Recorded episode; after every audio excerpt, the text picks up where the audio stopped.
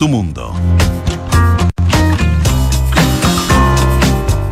Miércoles 8 de junio aquí en Terapia Chilensis. ¿Cómo están ustedes? Bienvenidos a un nuevo programa. Estoy aquí con Arturo Fonten. ¿Cómo estás, Arturo? Muy bien, José, ¿cómo estás tú? Muy bien, muchas gracias. Y está con nosotros en forma remota nuestro invitado de miércoles, don Pablo Ortúzar. ¿Qué tal, Pablo? Todo bien por acá. Muchas gracias. Qué bueno. Pablo está en Edimburgo para quienes están eh, uniendo a nuestra eh, sintonía. Hay muchos temas que conversar eh, y sin duda desde, desde afuera también se ven distintos. Pablo Ortúzar, ¿cómo has visto esta, esta semana? Y quería partir planteando el tema de esta propuesta que hicieron ayer, una reforma que presentó Jimena Rincón y Matías Walker, ambos senadores DC, eh, para rebajar a cuatro séptimos el quórum para reformar la actual constitución. Eh, en la práctica, ¿qué significa eso? Ese es el, análisis que quiero abrir con ustedes. ¿Cómo lo ves, Pablo? No, o sea, empieza a destrabar un camino para que la alternativa del rechazo, en el fondo, o sea, si es que llegan al rechazo, esto no sea simplemente eh, quedarnos donde estamos, digamos, o que, o que no haya garantías respecto a que el camino de reforma constitucional va a seguir por otra vía, es que se rechaza eh, la propuesta hecha por, la convención. Es una, esta propuesta que hacen los senadores de C, obviamente genera cierta incomodidad en, el oficialismo, eh, pero ha sido muy bien recibida por Chile Vamos. Ya acuérdense que desde la UDI, el presidente de la UDI, Javier Macaya, había propuesto ya dar una señal de, estar disponible a bajar los quórum, a cambiar los quórum de, dos tercios, que es el quórum alto que se requiere para, para hacer reforma a la Constitución. Eh, por lo cual ahora ya, eh, como dice Pablo, se destraba un poco el camino a... Sí, a mí me llamó la atención que no lo hubiera planteado la propia UDI, porque fue la UDI la primera en abrirse a esta posibilidad, pero en definitiva esto no se materializó por esa vía, sino que por la vía de los senadores Rincón y Walker. Pero yo creo que el objetivo de esta medida es darle credibilidad a la a la idea planteada de que si gana el rechazo no sigue lo que tenemos como constitución, sino que hay un nuevo proyecto constitucional distinto del que tenemos y distinto del que ha emergido de la convención es una manera de hacer eso más creíble, me parece a mí. Claro, o sea, la, misma senadora Rincón decía, esto es para demostrar que con el plebiscito de salida no se acaba todo. Claro, claro, porque lo que se ha dicho es que si bien es cierto, los partidarios del rechazo están planteando de que la constitución vigente está muerta y es necesario de todas maneras hacer una nueva, la, la, la, objeción ha sido, ¿no es cierto? Bueno, pero ¿por qué creerles que una vez que gana el rechazo van a continuar con la idea de una constitución nueva? ¿Por qué creerles que van a abandonar la idea de quedarse con el statu quo? Bueno, este planteamiento, esta reforma constitucional haría muy viable, haría mucho más fácil la idea de construir una nueva constitución si es que gana el rechazo. Esa es la idea que está detrás de esto, me parece. Ahora, el, eh, aún así entiendo que, ah, no, a tres quintos, porque hoy día justamente la Comisión de Normas Transitorias eh, volvió a votar el tema de eh, las reformas constitucionales, ¿no? Sí. Del quórum, porque ellos habían propuesto en un inicio que eh, tuvieran dos tercios, que es justamente lo que se está criticando hoy día, dos tercios el de quórum para cambiar la constitución nueva hasta el 2026. Así entiendo que era la propuesta inicial. Sí, era un periodo en el cual este Parlamento no podía cambiar. Tiene tendría muchas dificultades para cambiarla. Y lo Esa era la propuesta original. Entiendo que hoy, esta mañana, la comisión, porque volvió el informe, volvió a, fue rechazada esa idea, volvió a comisión y la comisión hoy aprobó que eh, tuviese un quórum de tres quintos y eh, en determinadas circunstancias con un referéndum. Claro, o sea, los temas que se estiman más fundamentales, que son del sistema político, derechos fundamentales, reformas constitucionales, y se incorporó la parte de la naturaleza y medio ambiente, eh, se podrían modificar siempre que hubiera un, referéndum eh, ratificatorio. claro, aprobatorio. O sea, siguen, siguen con las mañas. Salvo eh, que hubiera dos tercios. Ese es un poco respecto de esa parte. De, de, más, de mm. las más altas. Sí. Esto, ahora, esto va al Pleno, que entiendo que el martes ya debería eh, votar por última vez este punto, ¿no? Así es. ¿Qué decías, Pablo? ¿Que, que siguen con las mañas los constituyentes? Siguen con las mañas y en el fondo eh, lo, que, lo que aquí lo que, lo, que, lo que están tratando de hacer es que sea lo más difícil posible que la, que la constitución sea modificada. Con los dos tercios les fue mal, especialmente porque muchos de ellos habían dicho que, que los dos tercios de, de, la actual constitución en temas clave eran un cerrojo, un engaño, una trampa, etcétera, etcétera. Eh, y, y ahora vuelven con otra fórmula que también es bastante complicada. Y, y por lo tanto, vuelve, eh, esto tiene como consecuencia que la idea de este aprobar para reformar se, se diluye, digamos, se, se, ve debilitado. Y, y sí, pero menos, pero menos importante pero menos, menos de lo que, que estaba, antes, porque hoy día, eh, a ver, en la norma general sería cuatro séptimos. Sí, ¿eh? sí. Cuatro séptimos. Salvo para estos temas especiales, sistema político. Perdón, yo dije tres quintos, me equivoqué. Ah, es cuatro, cuatro séptimos. séptimos. Sí, perdón. Cuatro séptimos. Y, y, salvo para estos temas donde sería cuatro séptimos más referéndum. Claro. O dos tercios. Esa es un poco la fórmula que se está que se está no, pero son los temas son los temas fundamentales de hecho sistema político es uno mucha gente diría que es la constitución básicamente ahora eh, tema político resto... derechos fundamentales temas de ambiente medio ambiente eh, y derecho a la naturaleza y algo más. Ahora es normal entonces que... mi, mi, punto es que esto vuelve esto vuelve muy importante. La pregunta ya, ya, que el, el, aprobar para reformar digamos se, se ve menos eh, sustantivo vuelve muy importante el, el tema de, de, este camino que se va abriendo para, eh, digamos, que haya reforma sustantiva en, en, eh, bajo, bajo, bajo la opción del rechazo. Eh, y era muy importante también que esta, esta puerta no la abriera la derecha, la, la, ni la centro-derecha, digamos, que este sector político se, se, quiso deliberadamente mantener, digamos, en el trasfondo. Y eh, digamos... Eh, Para que la iniciativa viniera más del centro. Que, que la iniciativa viniera del, de la centro izquierda, básicamente. Oye, pero fíjate que yo pienso, Pablo, que eh, la idea de que haya un plebiscito ratificatorio es inevitable. ¿Por qué? Eh, porque a mí me parece que este Parlamento, eh, si gana el apruebo, no va a tener suficiente legitimidad como para cambiar la Constitución eh, en temas fundamentales por lo menos, o, o, hacer cambios sustantivos. Me parece que puede hacer cambios cosméticos, cambios menores, pero si va a meterse en temas de fondo, va a necesitar una ratificación popular para que eso tenga legitimidad.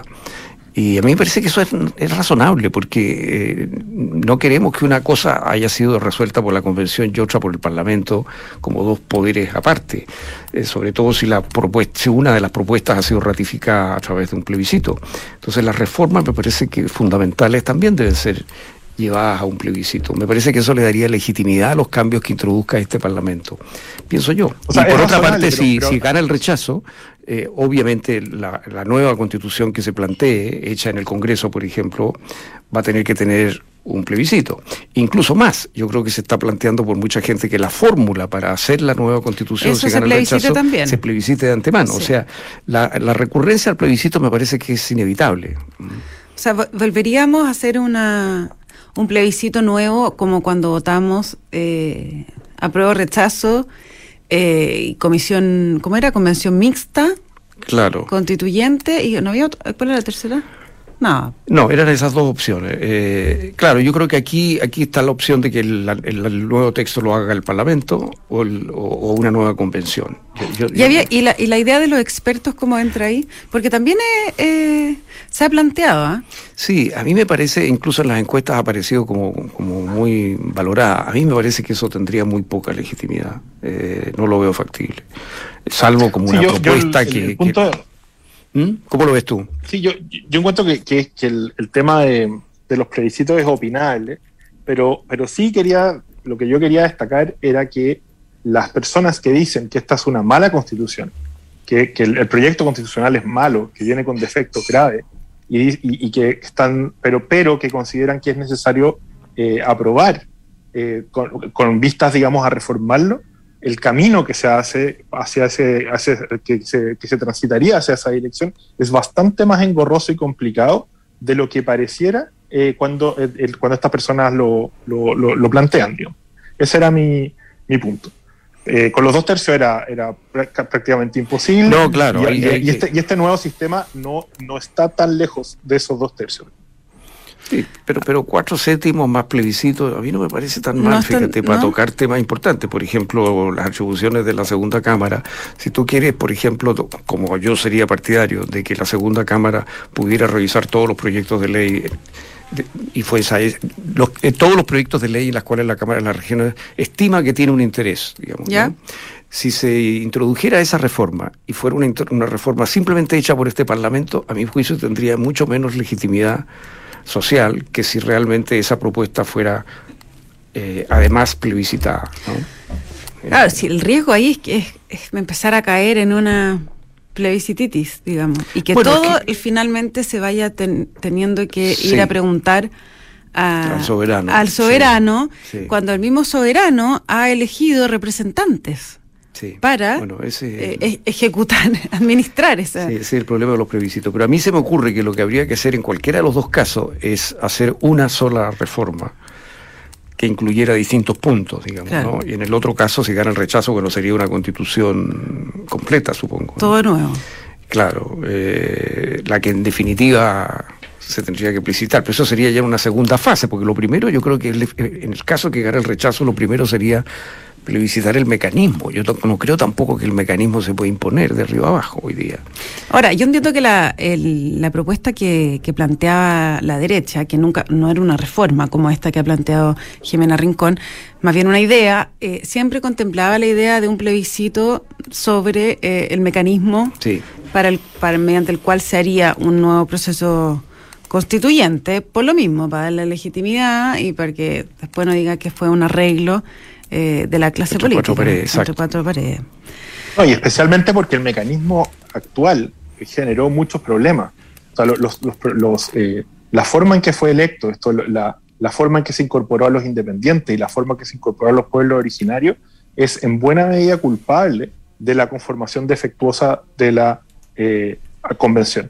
Entonces, e, es razonable justamente, claro, que haya una, una especie de consulta eh, o, directamente un plebiscito respecto a cómo se va a organizar, cómo se va a conformar este un, nuevo eventual, eh, una nueva eventual comisión eh, constitucional. Claro, y ahí la idea sería que se elijan igual que se eligen los diputados.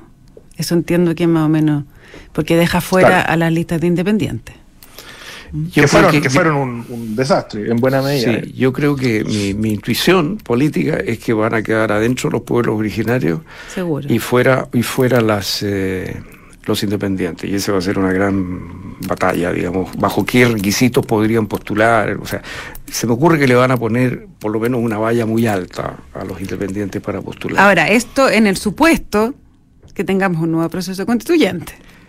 Claro, o sea, en el supuesto que gane el rechazo y esto continúe, siga adelante. Yo pienso que mi impresión es que si gana el rechazo vamos a tener un nuevo proceso constituyente. Yo no creo que, sea factible si gana el rechazo simplemente decir, bueno, seguimos ¿Cómo estamos? Seguimos como estamos y damos vuelta a la hoja. Me parece que eso no es muy viable políticamente. Sí, yo, yo, estoy de acuerdo, pero, pero creo que sí se va a revisar o debería revisarse el tema de los pueblos originarios, porque eh, las exigencias que se plantearon para entregar además votos con un enorme peso, eh, fueron eh, paupérrimas. O sea, la, representación que, tienen varios de estos, de estos eh, personajes, digamos, es bajísima. representan un número, o sea, ya, dentro de, del universo que se supone que representan, están ya, no, o sea, era obvio poner algún umbral, digamos, de, mínimo, un piso mínimo, que, no, que en muchos casos dejaría fuera a, los Claro, lo que pasa es que ahí se, se, se, funcionó en base al censo y no frente a la votación real, digamos. Entonces, claro, en definitiva hay algunas figuras que salieron elegidas con, muy pocos votos. Eh, ese es un tema que probablemente se revise, pero la idea de que haya una representación de los pueblos indígenas, mitinca política, más allá de lo que cada uno quiere, eh, es que va a sobrevivir, esa es mi No, sí, sí, o sea que, que haya cupos reservados, yo creo que, que ya, digamos, algo ganado pero mm. la pregunta es cómo, cuáles van a ser los criterios para, para elegirlos, porque los de ahora fueron sumamente precarios. Y después hicieron una consulta y tampoco los pescó nadie, entonces era ya medio escandaloso. Oye, pero el, el punto es que e, efectivamente esta reforma de la senadora Rincón y Matías Walker eh, abre una válvula de, eh, de libertad, en cierto sentido, para mucha gente de la centroizquierda que le parecía eh, inmoral, en el fondo, votar por el rechazo, por lo que significa volver a, tener quedarnos con la constitución. Yo creo que ahí hay un eh, a ese público el que le está hablando. Eh, y es el público que va a decidir esta Exactamente, sí, sí. Así que yo, hay que tenerle ojo a ver cómo sigue esa conversación. Yo tengo la impresión, no sé si usted cómo la ven ustedes, ya esto es puro intuición, olfato. olfato, pero tengo la sensación de que la senadora Rincón se está colocando en una carrera como para interpretar al centro, la centro derecha, en fin, eh, está tomando una posición diferente a la de su partido, a la que ha sido la de su partido. Ella quiere, me parece a mí, levantar una candidatura, creo yo, que buscaría interpretar, digamos, desde la centroizquierda hacia la derecha, digamos, ¿no? Ahora, o una parte de la centroizquierda hacia No se ha bajado nunca de esa carrera, diría yo. O sea, Jimena Rincón es una mujer que tiene una ambición presidencial hace mucho tiempo, lo ha manifestado explícitamente, y acuerde que ella fue bastante maltratada. Así en la última pasada, en su propio partido. La, bajaron. En la coalición, eh, cuando ella había ganado una primaria. Sí. O sea, fue, fue bien feo lo que ocurrió con... a mí me da la sensación de que ella ha tomado una decisión, un, digamos, un derrotero bastante claro eh, y que ella está buscando interpretar a ese, a ese sector. es una figura política que yo creo que hay que observar. Vamos a estar atentos aquí. Porque está en una nueva, digamos, modulación. Claro, porque eh, ella antes, por ejemplo, también eh, era un poco más progresista dentro de la DC. O sea, siempre ha tenido, ha tratado de marcar una identidad propia, aún siendo eh, muy respetuosa de su partido.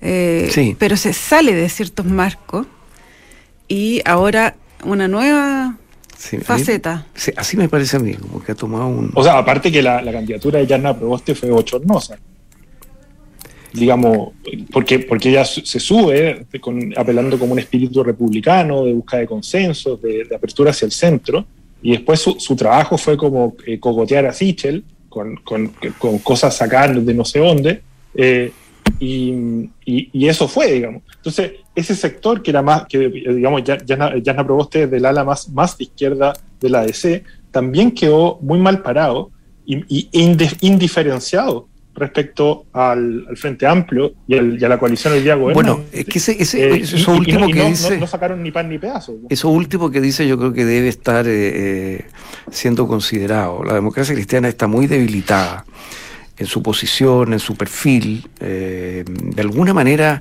en esta alianza ha ido perdiendo identidad. Mm. Y mm, el partido arriesga a desaparecer. Desaparecer, justamente podría desaparecer. Carmen Frey, Carmen Frey fue a, felicitar a Boric, hizo unas declaraciones, pero no les cayó pero ni, una amiga a la mesa. De hecho, estaba pensando que en la convención el único era Fuad Chain. Así es. ¿no? Así es. uno. Entonces, el partido está muy debilitado. Entonces, yo creo que eh, lo, que la senadora está buscando, digamos, es, no sé, es lograr un camino propio.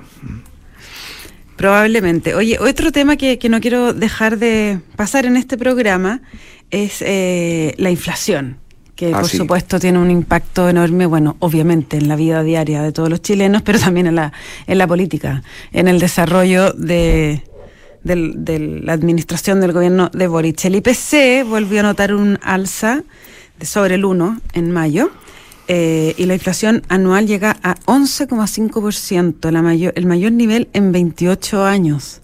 Es enorme eh, esta cifra. Mm, hubo un reportaje muy interesante hace un par de domingos en Pulso que además hablaba de que existe una generación que nunca ha vivido inflación. Bueno, claro. Eso, era justo, justo lo que te iba a decir. O sea, esto era lo que pasaba hace 30 años. Los malditos 30 años se caracterizaban por una inflación muy alta.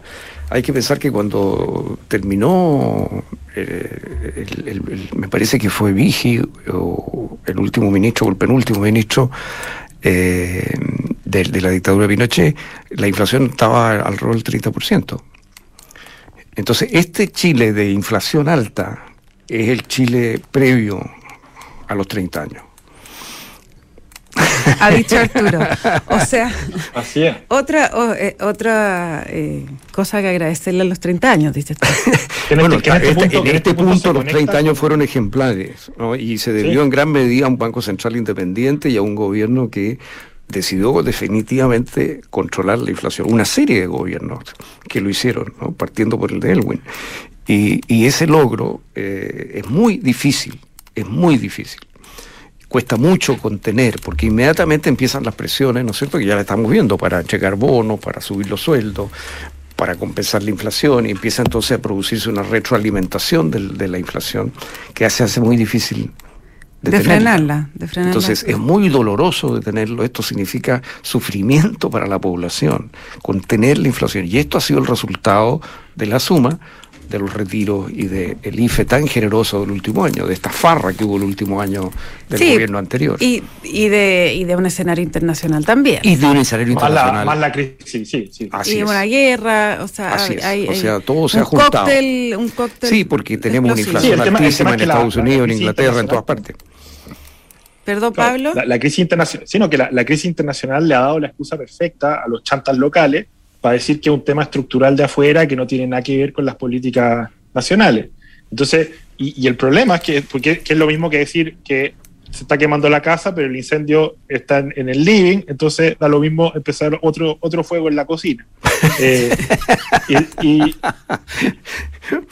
y eso, eso es muy, es muy complicado, porque además efectivamente la, la- la- la inflación no es, eh, no es un fenómeno como que, que o sea, es un fenómeno que, que va desde cierto punto hacia, eh, empieza a ganar como, a, a cambiar de magnitudes y es cada vez más difícil de controlar. Eh, y como que no, no nos cae la teja, de hecho hablar de inflación hoy día en Chile se considera casi que ne- neoliberal, digamos. Es, es- es muy complicada la situación. Eh, y, y aquí se ve otro tema, que es que cuando, cuando se habló de los retiros y todo, y salían miles de personajes eh, diciendo, no, si esto es un tema internacional, no pasa nada con los retiros, eh, y, y, bueno, eh, y ahora todos esos personajes ya, bueno, y, y capitalizaron, digamos, lo, lo que, lo que sea que estuvieran buscando, votos, aparecer en la tele, cualquier cosa, y las, la- las consecuencias están, están a la vista. Ahora estamos, Eh, estamos, estamos viéndolo. Pero fíjate que es, es cierto que viene mucho de fuera, o sea, el tema de la benzina, del gas, eh, básicamente viene de fuera, eh, el tema del alza de alimentos está afectado por el problema de los fertilizantes, también eso viene del problema de Ucrania-Rusia, o sea, eso es verdad. Pero también es verdad, por ejemplo, en la, expresión que usó Leonardo Suárez de la Rein Vial, digamos, habló de la farra del último gobierno, del último año del gobierno anterior, o sea, eh, este fue uno de los gobiernos que más gastó en términos comparados eh, a nivel mundial, digamos.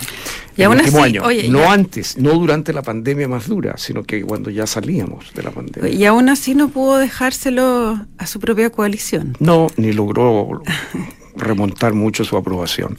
Pero mm, no es verdad eso de que los gobiernos que regalan plata necesariamente eh, a ese- son premiados en forma popular. Eso es un gran error. Y yo quisiera recalcar tampoco, el hecho de la única razón. ¿Perdón? Porque, también la, posición de la, o posición de la oposición, hoy día gobernante, respecto al IFE, fue durísima. O sea, fue eh, seguir diciendo que era insuficiente cuando ya se había, digamos, eh, soltado toda la plata que, existía y la que no también. Así, y por eso apoyaban los retiros, que ha sido una política nefasta, digamos, ¿no? Nefasta para las pensiones y nefasta, como estamos viendo ahora, para potenciar la inflación. Pero yo quisiera recalcar que la inflación en Chile fue controlada en democracia. Eso es muy importante. O sea, Chile fue capaz de tener un sistema democrático que logró controlar la inflación, cosa que no había sido posible antes. Eh, Chile ha tenido una historia de inflación por 50 años antes de esto. Y realmente esto fue controlado en, en democracia en estos tan criticados 30 años, digamos, que tuvieron muchos defectos, pero no este. Y estamos viendo qué grave es la inflación y qué grave es para las personas que viven de un sueldo y que sin inflación llegan justo o apenas a fin de mes. No, con Y inflación. con inflación, ay, ay, ay.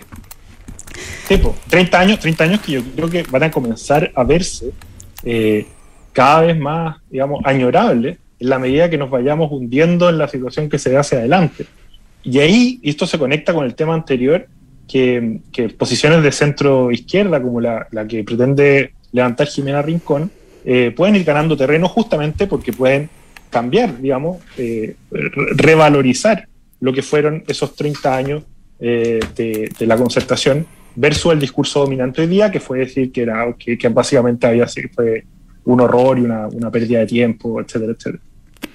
Pablo Ortúzar, muchísimas gracias por conversar con nosotros este miércoles en Terapia Chilensis. Arturo Fonten, lo mismo digo. Eh, no se vayan, porque a continuación viene información privilegiada al cierre y luego sintonía crónica epitafios junto a Bárbara Espejo y Rodrigo Santa María. Que estén todos y todas muy bien y nos encontramos mañana aquí a las 8 en